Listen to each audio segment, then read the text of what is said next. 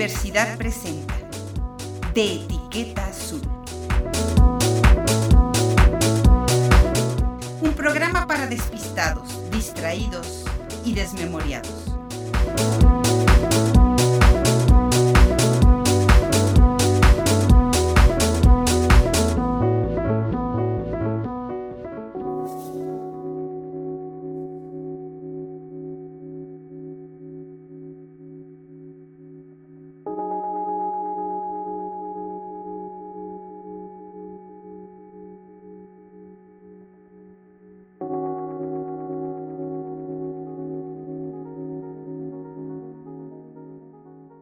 Estás? Soy Patricia Flores. Te saludo con muchísimo gusto desde este espacio de Etiqueta Azul.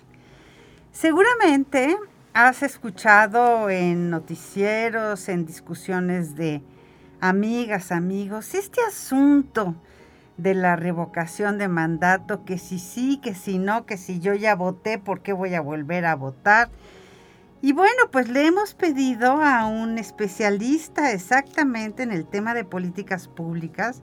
Él es profesor investigador de tiempo completo de la Facultad de Derecho de la Autónoma de San Luis Potosí, integrante del Sistema Nacional de Investigadores Nivel 2, doctor y máster en estudios latinoamericanos por la Universidad de Salamanca y un especialista pues en lo que tiene que ver con política comparada y le doy la bienvenida al doctor Juan Mario Solís Delgadillo. Juan Mario, bienvenido, ¿cómo estás? Muy bien, Pati, un gusto estar aquí en este espacio y hablar con toda la comunidad universitaria, como siempre. Pues fíjate que llama mucho la atención. Eh, no somos funcionarios públicos, entonces no tenemos problema de hablar del tema. No somos candidatos, no somos partidos políticos. Afortunadamente. Somos, somos ciudadanos y entonces tenemos pues todos los derechos de hablar de este asunto de la revocación de mandato. Tú este, vienes de un foro importante de diálogo distrital acerca de la revocación de mandato hace un, hace un par de horas. Y bueno, pues yo quisiera que, le, que nos ayudaras. Eh, a ver, doctor, es ABC. Yo leo que en este asunto de la revocación de mandato es tan antiguo como Roma, como la democracia misma, que hay muchos registros incluso de gobernantes que en Roma fueron no como consulta popular, pero sí a través de una consulta a un grupo eh, de élite para, para sacar o para ratificar a algunos gobernantes. Leo que hay más de 200 países dentro, 200 democracias constituidas en el mundo. Sí. Y solo en 14% se registra esta figura de la revocación de mandato. Entonces, pues que es un elemento ah, per se en la democracia, sí, pero eh, ¿cuál es el análisis y qué es lo que tú observas? Eh, muchas gracias, Pati, por, por la introducción. Y efectivamente es un tema de coyuntura eh, importante para nuestra democracia por los tiempos que, estamos atravesando. Sobre todo porque nos acercamos a la, a la, incertidumbre de, pues, ¿qué es esto, no? De la revocación de mandatos y nunca nos habían convocado para, para un ejercicio de esta naturaleza yo no me iría muy lejos. Eh, mi análisis sería como mucho más eh, reciente y, sobre todo más regional porque nos, nos, va a permitir como tener una, visión más eh, precisa de lo que nos estamos jugando el próximo 10 de abril. La, figura de, de, revocación de mandato podemos decir que se inscribe junto con otros mecanismos de democracia directa, como puede ser el plebiscito, la consulta popular, eh, incluso con, lo que se conoce como los ejercicios de presupuestos participativos. Entonces es uno más de esos, de esos mecanismos. En el caso de América Latina, que es el barrio donde nos tocó vivir y donde nos parecemos más y donde podemos compararnos mejor, esta figura es de reciente cuño, cuando digo esto, estoy diciendo que estos ejercicios se empezaron a presentar a finales del siglo XX, principios del siglo XXI, y que se inscriben en lo que en la ciencia política latinoamericana denominamos el periodo del giro a la izquierda, ¿no? que tiene que ver con la llegada de gobiernos que decidieron eh, autonombrarse como bolivarianos. ¿no? Eh, estoy hablando concretamente de eh, Venezuela en 1999, de Bolivia en el año 2008, em, en Ecuador eh, si mal no recuerdo, por ahí del año 2005. Y México. Nicaragua. Nicaragua no entra aquí, o sea, en, este, en, esta este introducción, en esta introducción de, la figura de revocación de mandato, y entraría México en el 2021, ¿no? Ciertamente Nicaragua forma parte de este bloque de países, pero el gobierno de Daniel Ortega nunca introdujo esta figura de, de la revocación de mandato quizás eh, siendo el outlier, el caso desviado eh, de lo que ha sido como la tendencia de este, de este tipo de gobiernos. Lo interesante de, esto es que se, plantea eh, esta figura de revocar el mandato del presidente en un contexto en donde la forma de gobierno es el presidencialismo y eso genera una especie de debate eh, teórico, académico, político muy intenso. ¿Por qué? Porque los sistemas presidenciales tienen como rasgo característico la rigidez del mandato. La legitimidad del presidente o la presidenta eh, deriva del voto popular directo que la ciudadanía emite hacia una persona para que ejerza el cargo de presidente o presidenta por un periodo fijo y no lo puedes echar. ¿sí? Entonces, cuando se mete la figura de la revocación de mandato, pues choca con eh, toda la concepción teórica, política, original del sistema electoral del sistema presidencial, ¿no? De la forma de gobierno presidencial. Y aquí lo interesante es ver cómo evolucionó en estos países que, que lo adoptaron, ¿no?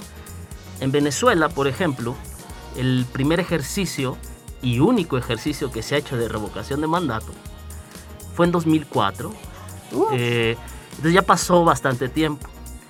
y el otro país que, tuvo este ejercicio fue Bolivia en el 2009. ¿sí? En ambos ejercicios, eh, los presidentes en el poder se mantuvieron en sus cargos. ¿Con amplia ventaja? Con amplias ventajas con amplia participación, porque en esos dos casos la oposición tomó el guante a, los respectivos presidentes, estamos hablando de eh, Hugo Chávez en Venezuela, de Evo Morales en Bolivia, tomaron el guante, entraron en una contienda, pero son, son contiendas muy disparejas, son contiendas asimétricas. ¿Por qué? porque los presidentes tienen todo el aparato de Estado a su favor y la oposición no cuenta con los mismos recursos, no solamente financieros, sino, sino de organización, Exactamente. de fuerza política, de plataformas. Se agrupan y se organizan para los procesos electorales, pero no están organizados para este fenómeno. Exactamente. Entonces hay una competencia muy asimétrica que termina siempre favoreciendo al, partido en el gobierno o directamente al presidente que está en, el cargo. Eh, pero lo interesante es lo que viene después.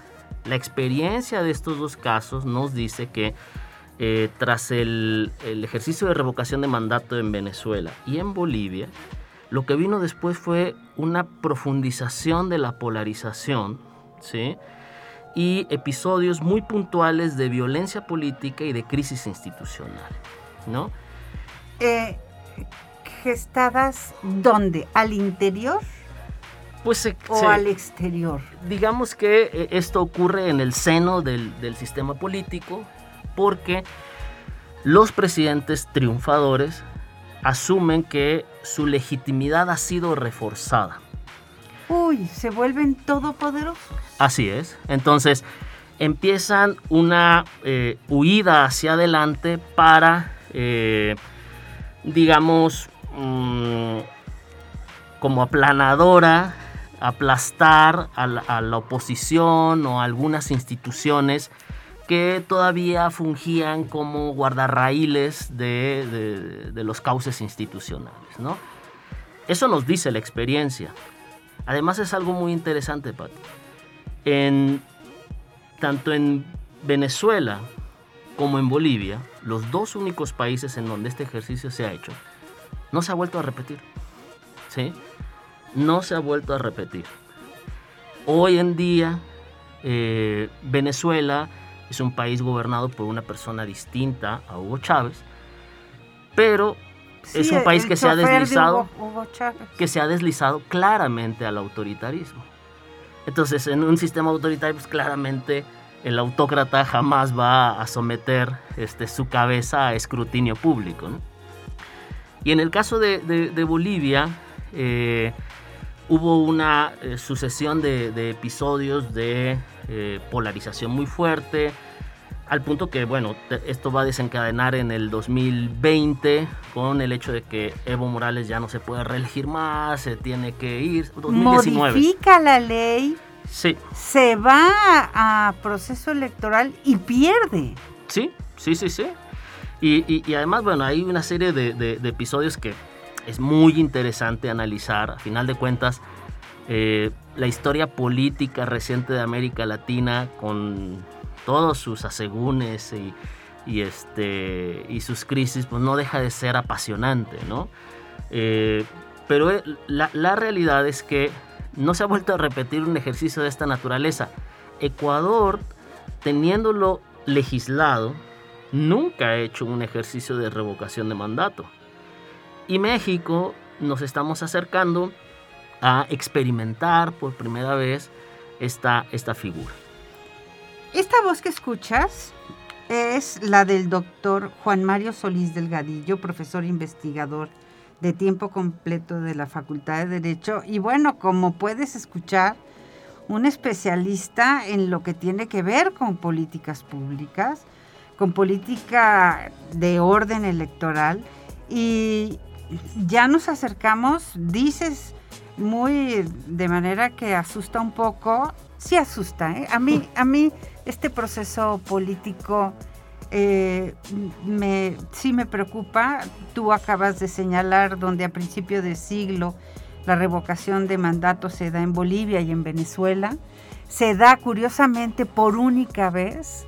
El resultado es que los dos mandatarios polarizan todavía más y radicalizan todavía más su sentido presidencial y autoritario no vuelven a hacer una acción de revocación de mandato. Ecuador, que tiene una ley que prevé la revocación, nunca la ha aplicado, que también es un país que tiene muchas otras características.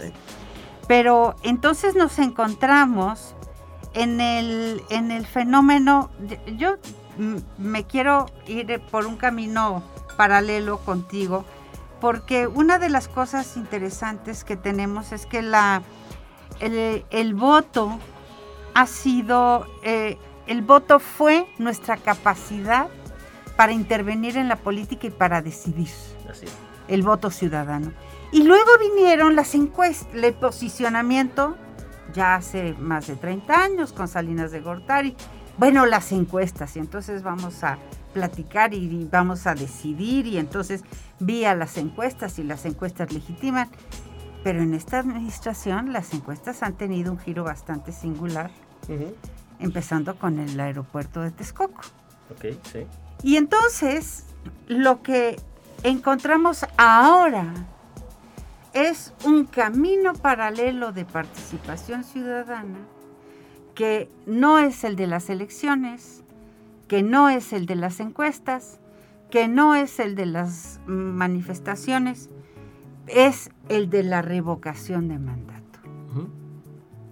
Y entonces nos encontramos a prácticamente dos semanas de que iremos a una votación y yo te pregunto, ¿sirve o no sirve la revocación de mandato? ¿O tiene un sentido democrático?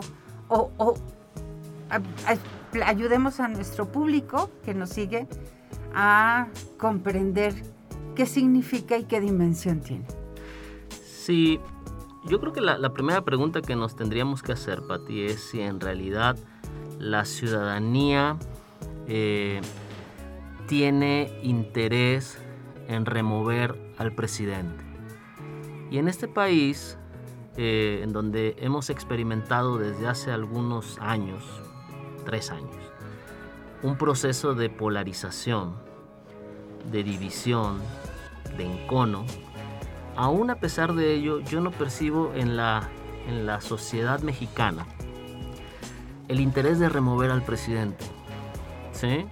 Por más anti AMLO que seas, por más anti Chairo que seas, eh, digo, seguramente hay muchas, muchos comentarios en redes y todo, pero, pero exacta, creo que acabas de decir la frase correcta que es no, no se percibe en el ambiente el, la voluntad Sí, no. O, el afán de que se vaya. La verdad es que no. Yo creo que las y los mexicanos asumimos que el presidente López Obrador ganó en el 2018 con una amplia mayoría en donde la ciudadanía quiso expresar algo, un hartazgo con un sistema corrupto, ta, ta, ta, ¿no? Y, y quienes votaron por él como quienes no lo hicieron así, no tienen el mayor interés en em, promover la salida anticipada del presidente. Las y los mexicanos creo que, que, somos suficientemente sagaces para entender que eso supondría una crisis institucional de proporciones enormes, porque no solamente estaríamos sacando del poder al jefe del gobierno, sino al jefe del Estado. No olvidemos que los sistemas presidenciales reúnen estas dos funciones en una misma persona, cosa que no ocurre en los sistemas parlamentarios. Razón por la cual en los sistemas parlamentarios no se dan estas crisis enormes cuando un primer ministro eh, dimite, le hacen una moción de censura o anticipa unas elecciones generales, porque son diseños totalmente diferentes y como le digo a mis estudiantes en clase, el diseño importa. ¿sí? Los diseños institucionales importan mucho. Eh, yo sí quiero manifestarlo con, toda claridad, Patti. A mí me parece que con base en la experiencia comparada que hemos visto en América Latina y por el derrotero que han tomado los países que introdujeron la, revocación de mandato, eh, este ejercicio es una celada contra la democracia. ¿sí? Eh, y, por paradójico que resulte, eh, creo que la abstención ¿sí? es la mejor vía para salvar a la democracia. Es muy chistoso, incluso contradictorio, ¿no? Porque decimos que el voto es nuestra arma para eh, promover la democracia, fortalecerla, etcétera, etcétera. Pero a mí no me queda la menor duda y quiero aprovechar estos micrófonos y quiero aprovechar los micrófonos de mi casa y esto viajará por las ondas hercianas, ¿sí? Para decir claramente que la abstención en esta ocasión es la mejor vía para salvar la democracia.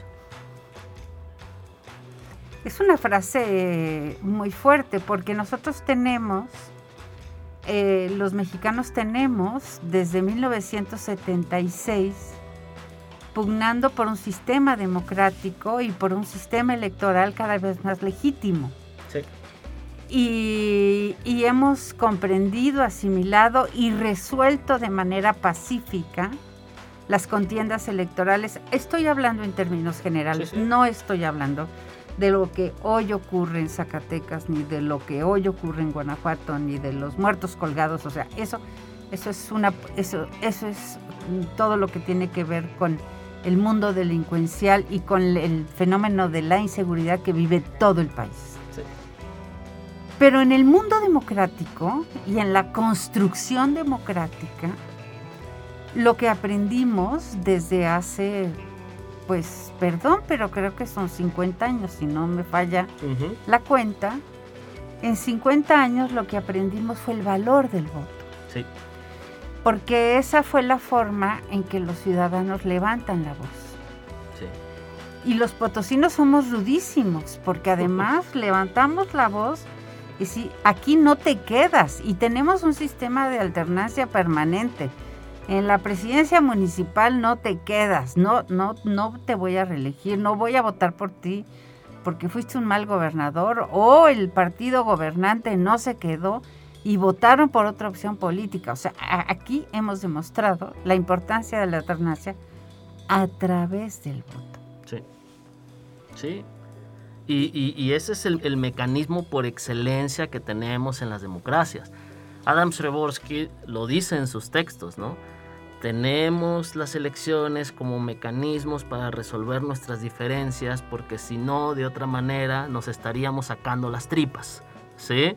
Entonces es un mecanismo eh, civilizatorio para resolver nuestras pugnas y además nos ofrece la certeza de que quien es ganador hoy puede ser perdedor mañana y viceversa, ¿no?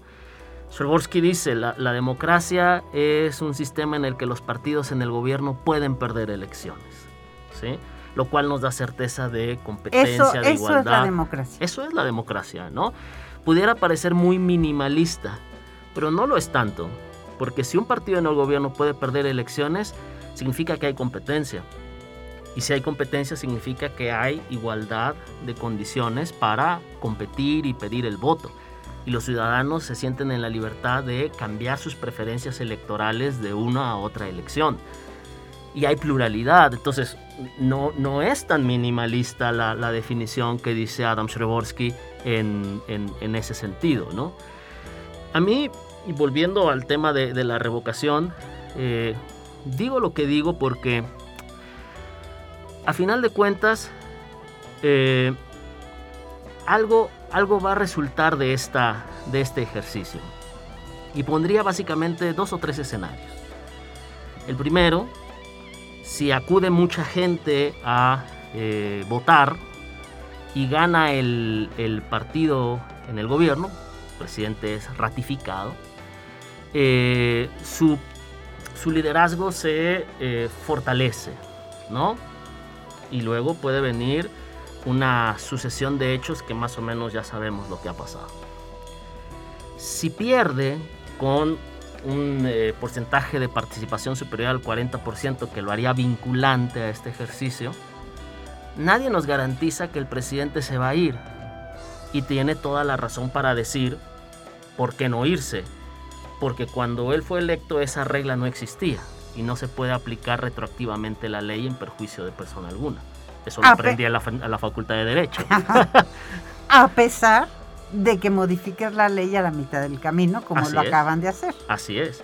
Y el otro escenario es que indistintamente gane o pierda el, presidente, si hay una baja participación, el culpable va a ser el Instituto Nacional Electoral al que le van a decir que no difundió lo suficiente un ejercicio valiosísimo de democracia directa y que puede tener consecuencias en el 2023. Le llaman un ejercicio de democracia participativa.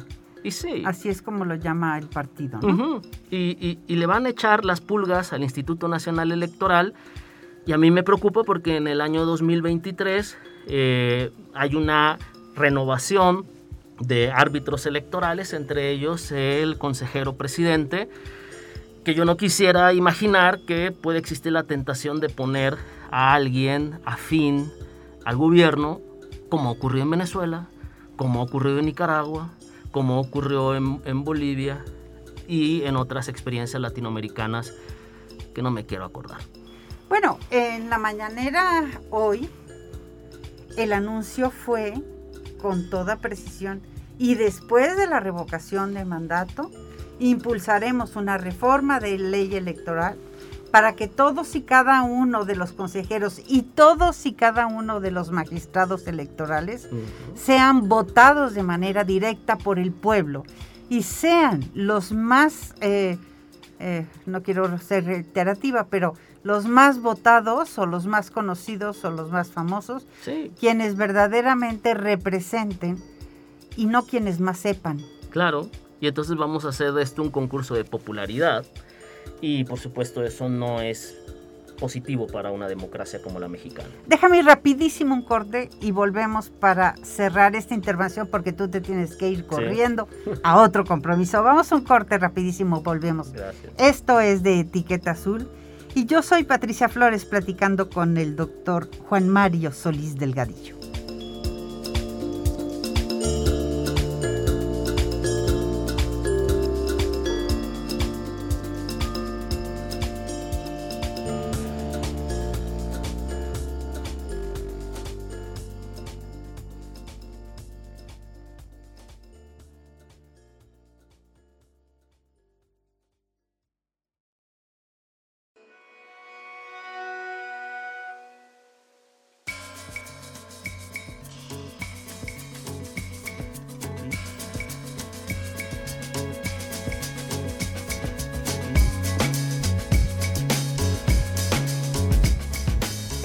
De Etiqueta Azul, yo soy Patricia Flores y platicamos con el doctor Juan Mario Solís Delgadillo. Él es profesor investigador de tiempo completo de la Facultad de Derecho, eh, integrante del Sistema Nacional de Investigadores Nivel 2, doctor y máster en estudios de Latinoamérica por la Universidad de Salamanca, un hombre eh, docente de nuestra universidad y de la Autónoma de San Luis Potosí y platicamos con él todo este sentido de la revocación de mandato.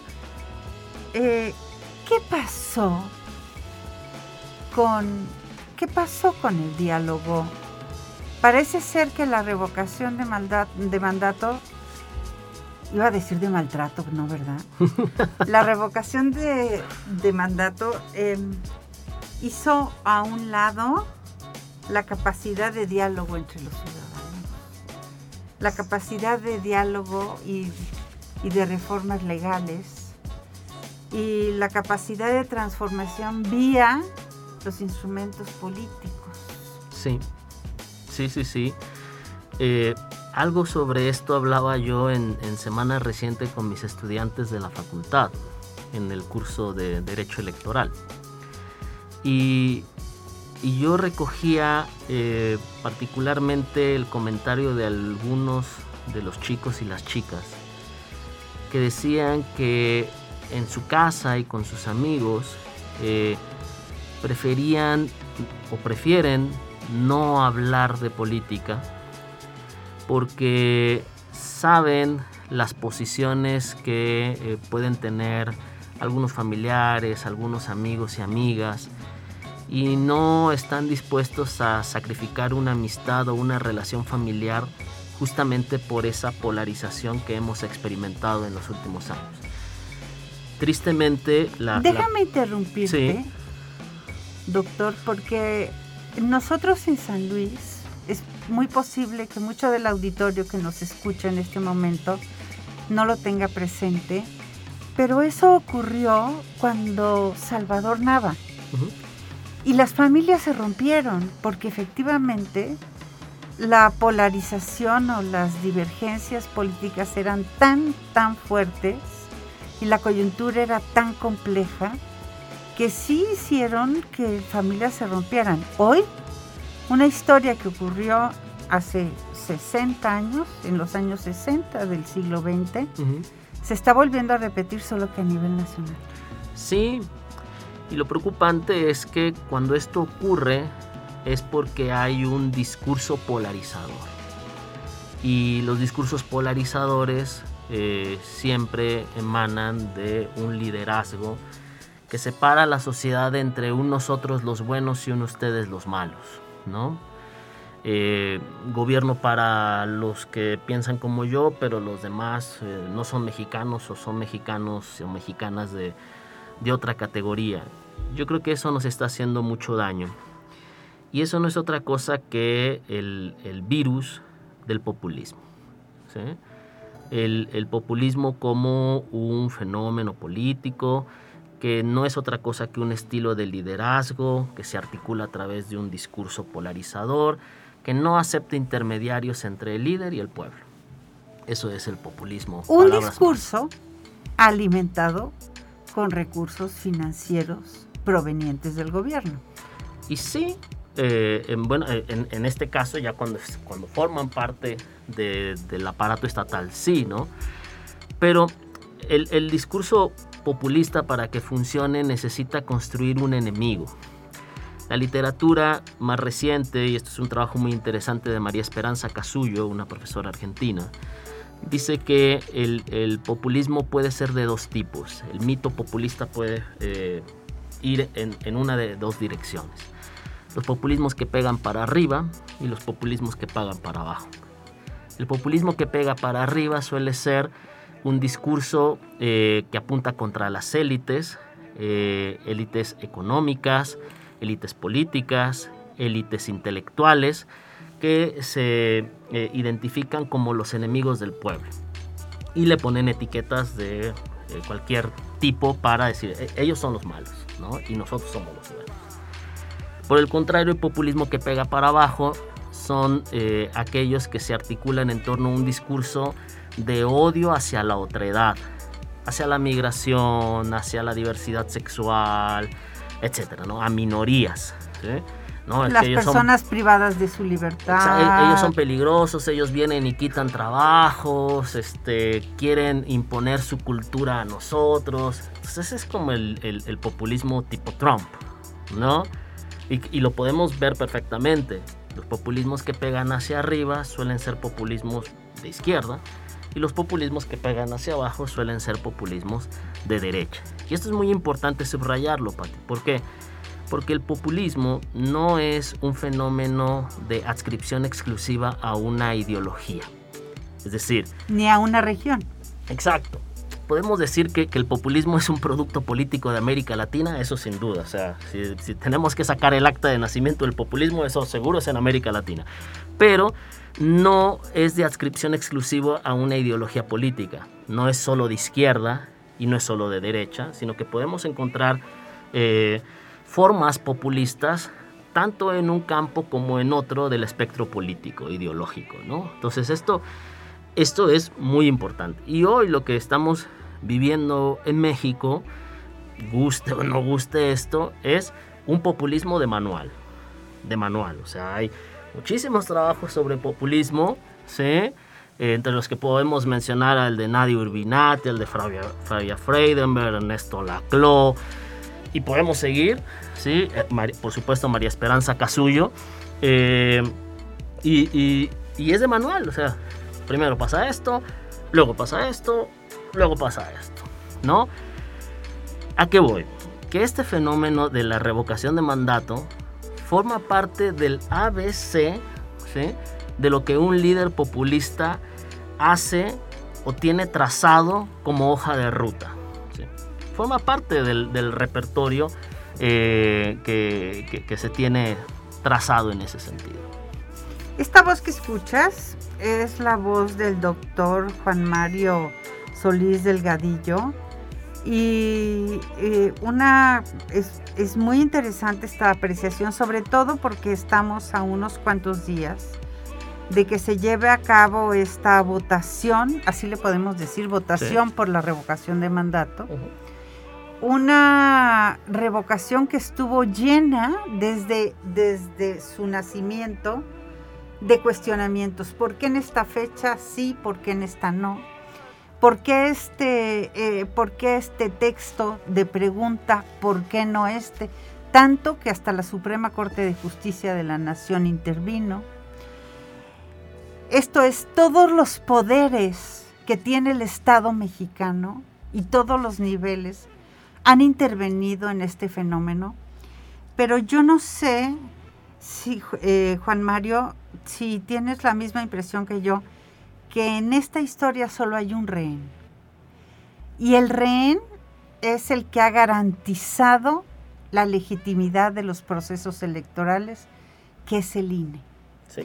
Ese rehén que nosotros hemos construido, que no es un demonio alado, que no es un... Eh, ya sé que nuestras leyes electorales distan mucho de ser las mejores, pero nosotros hemos construido, todos los que estamos en este país y todos los que un día votamos o todos los que un día cuidamos una casilla, hemos construido, todos los que opinamos, hemos construido el sistema electoral mexicano. Y da la impresión de que en medio, si el INE lo hace muy bien, van a decir que lo hizo muy mal. Si lo hace muy mal, van a decir que lo hizo todavía peor. Pero en, en este, tú conoces muy bien de temas electorales, eres un especialista en este tema. Y resulta que nos vamos a quedar atrapados irremediablemente en lo que es, parece que estamos a punto de quedarnos atrapados para anular uno de los valores más importantes que hemos construido los mexicanos. Sí, y es un motivo para preocuparnos, pero también creo que eh, el Instituto Nacional Electoral tiene reservas de sobra para soportar algunos embates como los que ha tenido. Y me refiero concretamente al hecho de que eh, goza de, un respaldo social, de una credibilidad por parte de, las y los mexicanos como pocas instituciones en este país.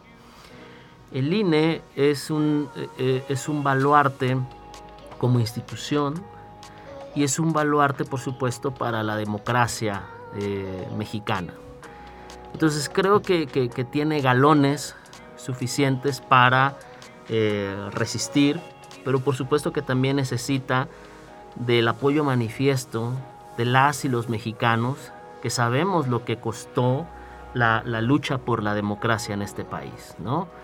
que en el, en el peor de los escenarios incluso costó sangre. ¿sí?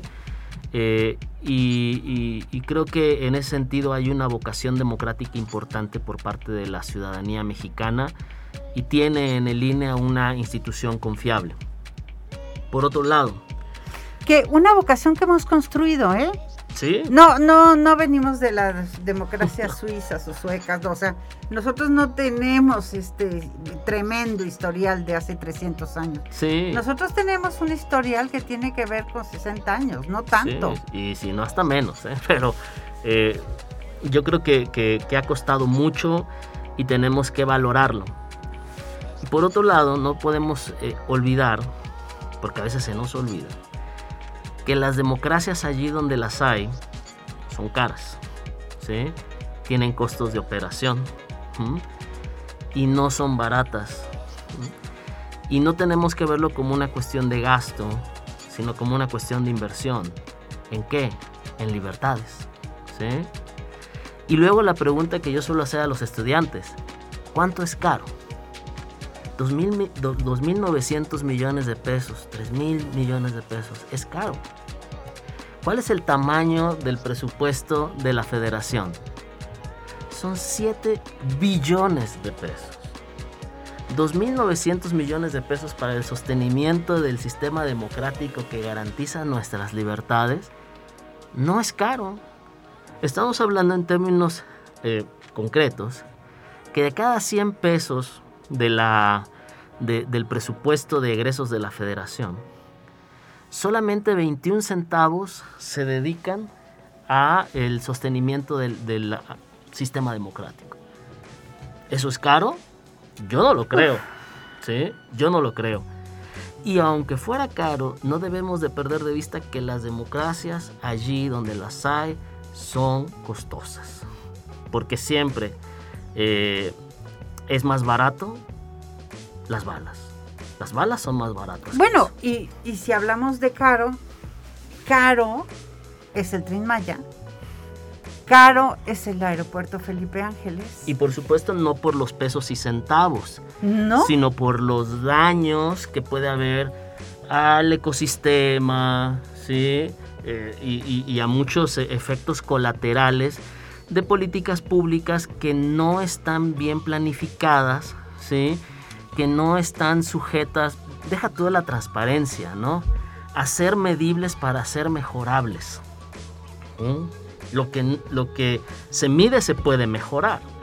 Pero cuando hay aversión a medir, porque crees que eso es neoliberal, ¿sí? entonces empezamos a tener un, problema que luego se conjuga con corrupción. ¿eh? Claro, la falta de transparencia te lleva ahí. No quisiera eh, dejar eh, que, llegue el final de este programa sin que nos ayudaras al público y a mí a dibujar los próximos escenarios que un especialista como tú, Juan Mario Solís, está observando. Eh, revocación de mandato. ¿Y luego? Y luego, pues repetiría esto que hace un momento te decía, ¿no? Escenario 1, mucha participación por encima del 40% que hace de este ejercicio vinculante y gana el presidente, gana la permanencia del presidente, el presidente va a eh, sentir reforzada su legitimidad en aras de este discurso populista de que la única representación del pueblo soy yo, ¿sí? y puede venir un eh, avance eh, importante en reformas que no son precisamente para el fortalecimiento de la democracia, sino todo lo contrario. No olvidemos que hoy en día México es un país que, de acuerdo a las últimas mediciones internacionales, se ha deslizado a la categoría de régimen híbrido. Eh, es decir, eh, hemos perdido calidad de la democracia y lo que viene después del régimen híbrido son los regímenes autoritarios. Entonces, uno. El otro escenario es amplia participación, proceso vinculante, pierde el presidente, una parte del electorado va a decir que se vaya, pero el presidente puede apelar perfectamente a decir, no me voy, porque yo fui electo con unas reglas que no, no tenían contemplada esta figura. Y eso va a generar una eh, polarización más grande, en cono de un sector que dice, no es que se vaya porque ya nos manifestamos. ¿Y cómo le hacemos? Entonces es un callejón sin salida. Eso no lo prevé la Constitución. La resolución adversa pues sí, de la revocación de mandato. Pero perfectamente el presidente puede apelar diciendo, bueno, ok, eso se manifestó y es vinculante, pero yo no fui electo este, con esa regla, con lo cual a mí no me puede aplicar. ¿Qué es lo que ocurre si se hacen bien las cosas? Si quieres introducir esta figura, no la, no la introduces para el presidente que está en ejercicio la planificas para el que viene, para que desde su elección sepa que en el tercer año se puede someter a ese, a ese ejercicio de democracia directa. Entonces ahora estamos metidos en un pantano, probabilísticamente hablando, este, poco visible en el horizonte, pero, hombre, pero es, una probabilidad. Ahora, Tercer escenario, muy baja participación, indistintamente gane o pierda, previsiblemente va a ganar abrumadoramente eh, el sí al presidente. Eh, pero entonces, como no es vinculante, pues hay que buscar un culpable. Y el culpable perfecto se llama Instituto Nacional Electoral. Y así las cosas. Y hay algo de lo que dijiste al inicio del programa que me deja preocupada Juan Mario Solís Delgadillo, que es en las experiencias de principios del siglo XXI que se presentan en Bolivia y Venezuela, después de los ejercicios de revocación de mandato, la figura presidencial se endureció. Sí, sí. Eso, eso lo dice la historia, no es una opinión, eso se puede revisar perfectamente en los distintos procesos políticos, el venezolano, el boliviano, sí, eso, eso es un hecho. O sea, lastimosamente, eh, habemos personas que, hemos estado en el futuro, ¿sí? Y sabemos más o menos las cosas que pueden ocurrir. Uf, pues este, de verdad, Juan Mario Solís Delgadillo, profesor investigador de tiempo completo de la Facultad de Derecho, doctor y máster en estudios de Latinoamérica por la Universidad de Salamanca, profesor muy destacado y reconocido, apreciado por tus alumnos. Y yo aprecio todavía más que te hayas tomado el tiempo para ah, que vinieras aquí a De Etiqueta Azul y nos pudieras contar, pues, estos escenarios, estos distintos escenarios que difícilmente se pueden, pues que no difícilmente, que muy probablemente se puedan presentar. Ahora, déjame, antes de ya, ya, ya de irnos. Vale. ¿Y tus alumnos qué dicen? ¿Y mis alumnos qué dicen? ¿Qué dicen los jóvenes? Mis alumnos están preocupados. Creo que esa es la sensación de, de muchas y muchos jóvenes, de que no saben qué hacer, ¿no? Eh, si vale la pena ir, si no, si es de mal ciudadano no asistir cuando estamos convocados a las urnas. Yo creo que, experimentan esta sensación que tienen muchas más personas de otros sectores etarios de eh, no saber exactamente eh, qué hacer el 10 de abril, ¿no? hay, hay, mucha desorientación, no por falta de información, ¿eh? Eh, creo que el Instituto Nacional Electoral ha hecho con lo que puede la difusión eh, adecuada del ejercicio. Pero es que no, mucha gente no lo entiende, ¿no? O sea, no, porque de entrada la pregunta es muy confusa. O es para que se vaya o es para que se quede. Y luego además quienes promueven eh, la activación de la revocación de mandato son los que quieren la ratificación del mandato. Estamos todos locos. Estamos todos locos. ¿sí? Entonces, no sé, yo creo que tiene que ver mucho con tanto bombardeo de que es si se es o se va o se queda o qué tenemos que hacer. Mejor quédate en tu casa, tranquilamente, ¿sí? Empiezan las vacaciones, creo que todos merecemos un descanso y ya está. Pues ahí está. Juan Mario, muchísimas gracias. No, muchísimas gracias, Pati. Y un saludo muy afectuoso a toda la comunidad universitaria y al público en general que nos escucha. Déjame ir rapidísimo a hablarte de dos buenos, buenos, muy buenos libros que tenemos. Uno de los libros es el más reciente de Liliana Bloom, El extraño caso de Lenny Coleman. ¿Hasta dónde llegarías para conseguir justicia para tus amigos? Esta excepcional narradora, cuentista Liliana Bloom escribe un nuevo libro en el que el personaje que se llama Lina pues guarda la esperanza de que algún lunes, algún lunes, las cosas mejoren. Sin embargo, no esperaba que ese lunes su vida iba a cambiar realmente para siempre. Daniel, su mejor amigo, se suicida a causa del bullying que sufría por parte de Mauricio y otros compañeros, una noticia que para ella pues modifica radicalmente su entorno pero para el resto de la escuela parece que no tiene ningún efecto.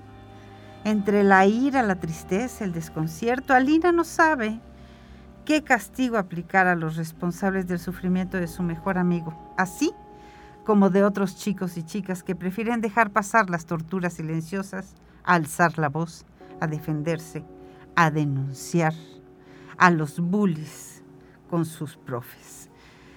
Bube, la abuela de Alina, le habla de una criatura mística que actúa como un defensor, una especie de vengador ancestral. Lo mejor de todo es que ella tiene la receta para crear uno. Junto con Lenny, su golem, Alina deberá aprender que cada persona es responsable de sus actos y que la justicia no es un concepto en blanco o negro, que se pueda aplicar sin consecuencias Planeta Libros, de verdad, eh, esta es una gran escritora mexicana. Y el otro libro que está a la orden, que se muestra como uno de los libros más, no solo más vendidos, sino más leídos, es el de Eva Sáenz, el libro negro de las horas, también editado por Planeta, recién acaba de llegar. Alguien que lleva muerto 40 años, no puede ser secuestrado y desde luego no puede sangrar.